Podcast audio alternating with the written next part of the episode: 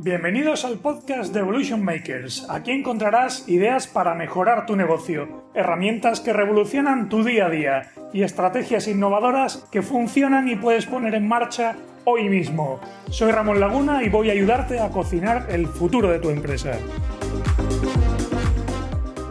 Llevo varios días más liado de la cuenta, pero para compensarte hoy vengo a meterme en un jardín. Hoy pretendo aportar mi granito de arena para poner negro sobre blanco acerca del nuevo mercado laboral. Hoy me dirijo a todos esos a los que le han movido la silla y a los que antes o después nos la van a mover. Señores, las cosas son como son. Estamos en un mercado que cambia cada vez más rápido, donde la digitalización, automatización, tecnología tienen un peso muy importante. Son la máquina de vapor del siglo XXI, donde como consumidores cada vez somos más comodones, queremos comprar más barato y queremos tener las cosas más rápido. Low cost, convenient, same day delivery. Cada vez exigimos más. Exigimos que las marcas sean sostenibles. Compramos productos orgánicos y ecológicos y variamos nuestra demanda hasta un 500% por un Black Friday, un fin de semana que llueve o un influencer que se pone tal ropa. ¿Qué pretendemos? ¿Que funcionen las reglas del pasado? Las empresas no sobrevivirían, no facturarían, no tendrían trabajo. Les estamos obligando a cambiar nosotros como consumidores, a ser más eficientes, a no bajar bajar ni un ápice la calidad del servicio o el tiempo de entrega, dar un servicio cada vez más personalizado, tener una oferta más amplia y bajar permanentemente los precios. Solo hay una manera de hacerlo y es la Geek Economy. Es un modelo de adaptación de los recursos a las necesidades, de flexibilidad on demand, de digestión de las puntas de demanda, un mecanismo de reducción de las estructuras fijas para centrarse en el core del negocio, apostando por el outsourcing en lo demás. Quieras o no, es aceptar la realidad. Y es que lo más importante no es saber hacerlo todo, no es tener gente para hacerlo todo, es tener el teléfono del que sabe hacerlo, del que tiene la gente y que te lo coja y te lo haga a un precio competitivo. Es saber encajar demanda y oferta, saber de dónde tirar y cuándo renta más que las cosas estén in-house con un coste fijo o pagar un poco más por tenerlas externas pero variables. La gig economy es un modelo laboral que funciona por encargos pequeños y concretos. Y no es que sea el futuro, es que es el 40% del mercado de trabajo de Estados Unidos.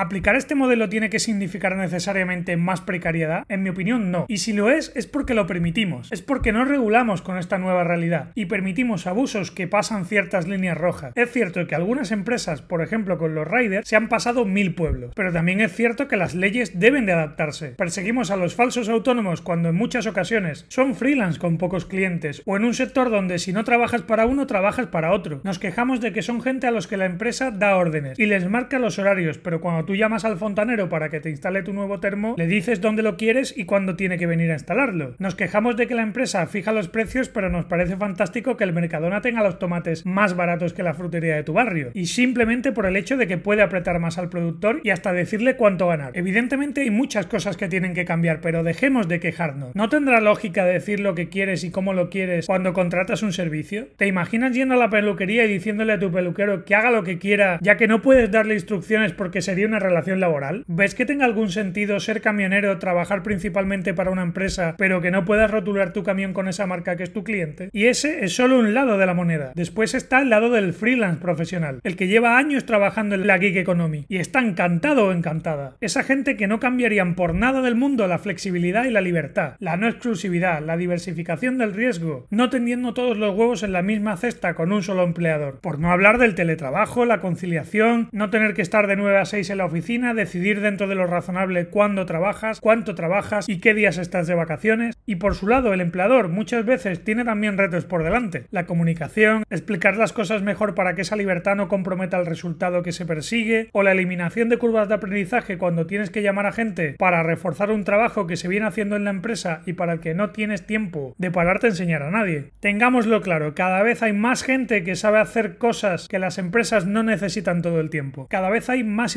en la demanda, es la nueva pauta de consumo. El reto de las empresas está en ser capaces de generar esa demanda en un entorno altamente competitivo y ser capaces de conectarla con una oferta y unos profesionales que resuelven esas necesidades. Y cada vez los que saben generar valor con su trabajo quieren tener más autonomía y autogestión. Esto puede ser un ganar-ganar para tu negocio. Vamos, dale caña. Hasta aquí el capítulo de hoy. Toca mover el culo para poner en práctica todo lo aprendido. Suscríbete a este podcast en podcast.evolutionmakers.plus y si quieres más, suscríbete también a nuestro canal de YouTube, apúntate al blog de Evolution Makers y habla con nosotros en redes sociales. Descúbrelo todo entrando ahora en evolutionmakers.plus barra seguir. Vamos, dale caña.